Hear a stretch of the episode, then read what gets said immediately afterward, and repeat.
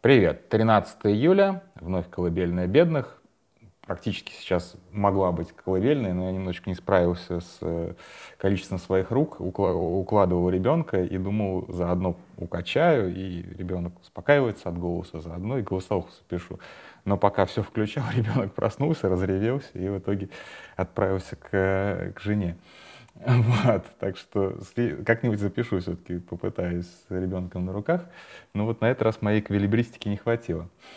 Ну вот, а, естественно, сегодня, ну, вчера я слишком рано записал голосовуху, потому что информационный повод достойный голосовухи на голосовуху а, появился буквально спустя полчаса. Это, конечно, а, выступление генерала Попова, генерала-майора Ивана Попова. Я наконец запомнил, что он Попов, а не Иванов. Весь день путался. А, и, конечно же, все, что происходило вокруг весь день, и наверняка еще будет происходить, это совершенно замечательная история. Я сейчас как бы не хочу пересказывать, что у нас было в эфире, что как бы писали в Твиттере все это время. А, я предлагаю немножечко посмотреть на это под другим углом. Глядите, есть такая штука, типа как, знаешь, окопная правда, солдатская правда. Ну, то есть солдату всегда херово солдатская работа, если это работа, да, это очень-очень херовый труд, вот прям как бы, ну, один из десяти. Лучше, как бы, что угодно лучше, чем быть солдатом в войне э, э, индустриально развитых держав. Может быть, и раньше было плохо, мы просто об этом недостаточно хорошо знаем.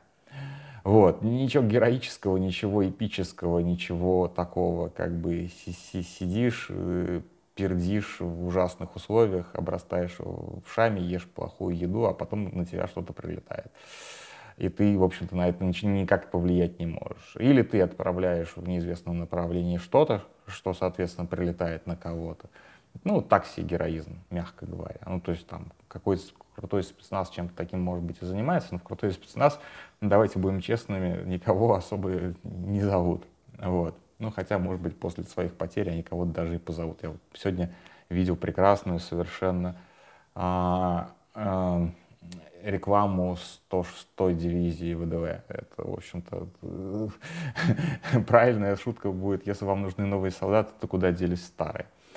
Да, я очень циничный стал. Ну вот, солдатская правда, она же окопная правда о том, что а, внизу всем плохо, а наверху генерал жирует. И это буквально так и есть, потому что наверху генерал жирует, а внизу все плохо.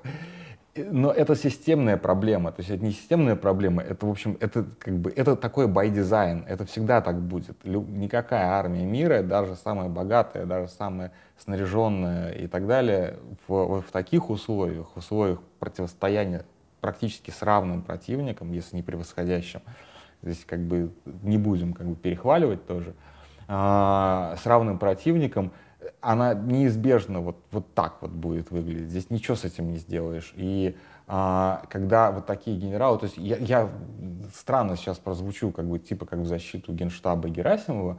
Нет, я не пытаюсь защитить генштаба Герасимова, я просто пытаюсь на это посмотреть со стороны вот как раз а, генерал, который непосредственно отвечает за оборону, который там строил частично эту линию Суровикина, видимо, который действительно готовился к этому, к этой атаке. А, они ее там много месяцев ждали, она наконец началась. А, они там уже месяц живут под градом артиллерийских снарядов, в жуткой жаре, духоте, на отсутствие воды. Я думаю, что там с жратвой сейчас большие проблемы, потому что даже пути подвоза все простреливаются, вот это вот все. А, риск, э, ежедневный риск гибели, ежедневная гибель а, товарищей, как написал прекрасный совершенно канал Грейзон, я пытаюсь сейчас, э, это который около Вагнеровский, пытаюсь по, по памяти процитировать, а, в силу естественных причин несут потери. Так вот было написано. Какие это, сука, естественные причины? Вот, в силу естественных причин несут потери. А, войска, которые стоят на линии, на которой придет прям достаточно серьезный накат, да, вот, и да, и вот он идет жаловаться, и это звучит примерно, естественно, это звучит примерно так же, как «Шойгу! Герасимов! Где снаряды, сука?» А, а здесь то же самое. «Где ротация, сука?» Какая ротация? Чувак, вот как бы ты как генерал-майор, командующий целой там армией. Ты что, серьезно думаешь, что ты можешь вывести своих людей э, на ротацию, и вместо этого придет такое же количество людей? Откуда? С какого, от, из какого тыла? Из какого резерва возьмутся эти люди, которые, во-первых, пойдут в эти окопы и будут готовы также сидеть в них под э, ураганным огнем, а во-вторых, просто количественно, где их взять. То есть, возможно, есть какой-то резерв мобилизованных. И, возможно, даже их можно было туда загнать в окопы, но это сразу же было бы миллиард роликов о том, что ой, бедных наших мальчиков, которые вообще-то не на это шли, они должны находиться там в коричневой зоне, а вместо их, этого их послали в красно-коричневую зону, где они не, должны по уставу там или по какому-то распорядку находиться более двух с половиной часов, а они там целые сутки уже торчат. Пересказываю один из видосов, который недавно тоже прошелся по телеграм-каналам. Каналам. Ну, как бы, ну, нет мыслимых способов заменить такое количество людей в российской армии. Так же, как Шойгу, когда Шойгу, господи, когда а, Пригожин ныл, где снаряды, но не было снарядов. Как бы и родить их никто не мог. Был реальный как бы, снарядный голод. А, никто, как бы никакой Шойгу, никакой Герасимов не прятал у себя в Верзохе снаряды от Пригожина. А, и они действительно кончились. Ну там какой-то кризис был, ну реальный. Сейчас опять же, как говорят, он вроде бы преодолел. В любом случае, даже если это был не кризис, а снаряды реально экономили для того, чтобы отразить вот это самое контрнаступление, которое ожидалось вот примерно как раз э, в начале весны, в середине весны, а, ну так это тоже разумно было, извините. То есть армия большая, у нее большие нужды, у нее несколько фронтов, у нее несколько а, направлений, где она один, по-разному уязвима, и везде требуется гигантское количество ресурсов, что украинцы будут стоять и смотреть, если все войска, например, с, с севера, там вот остатков это, Харьковской области, и где вот это Сватово кременная снимут и отправят на, соответственно, на юг, что они будут ушами, что ли, хлопать? Или эти войска снимут откуда-нибудь вот где остатки Антоновского моста, нет, это как бы, это непозволительная роскошь для российской армии, непозволительная роскошь иметь какие-либо резервы. Поэтому это э, генерал Попов, которого, из которого сейчас часть Z-воинства лепит героя, а часть Z-воинства, наоборот, говорит, ну, армия вне политики. Нет, какое такое, что это за политическое такое заявление? Армия вне политики должна быть. Ну, как вам сказать, э, э, это отдельный вопрос. А, но генерал Попов может быть, он знает, конечно, больше меня. Может быть, действительно, генерал-майор обладает большим знаниями, чем какой-то там журналист, который еще э, далеко находится от всего этого, слава богу. Но, но ну, у меня нет впечатления, что прямо сейчас Россия может выставить э, откуда-то и не возьмись 150-200 свежих э, солдат, которые вот все это время отдыхали. Более того, вынуждены же фактически были остатки Вагнера отправить тоже непонятно куда. То есть они выбыли на неопределенный срок. Ну, Пригожин сейчас говорит, что, по-моему, до августа. Ну, anyway, некого, некого поставить, нет снарядов. Техники тоже, скорее всего, особо нету, потому что мы видим, опять же, по кадрам, что гонят какие-то совершенно древние танки, на которых еще дедушки нынешних солдат э, ездили. То есть это как бы, ну, война на истощение, что вы хотите? Откуда возьмутся бесконечные резервы в войне на истощение? Ну, и все это на самом деле движется к печальному, потому что рано или поздно а, вот эти вот все генштабовские крысы, которых сейчас клянут, соберутся и скажут, знаете, вы, Владимир Владимирович, э, нет никаких больше вариантов, чем вторая волна мобилизации. И опять же будет вопрос, а куда делась первая?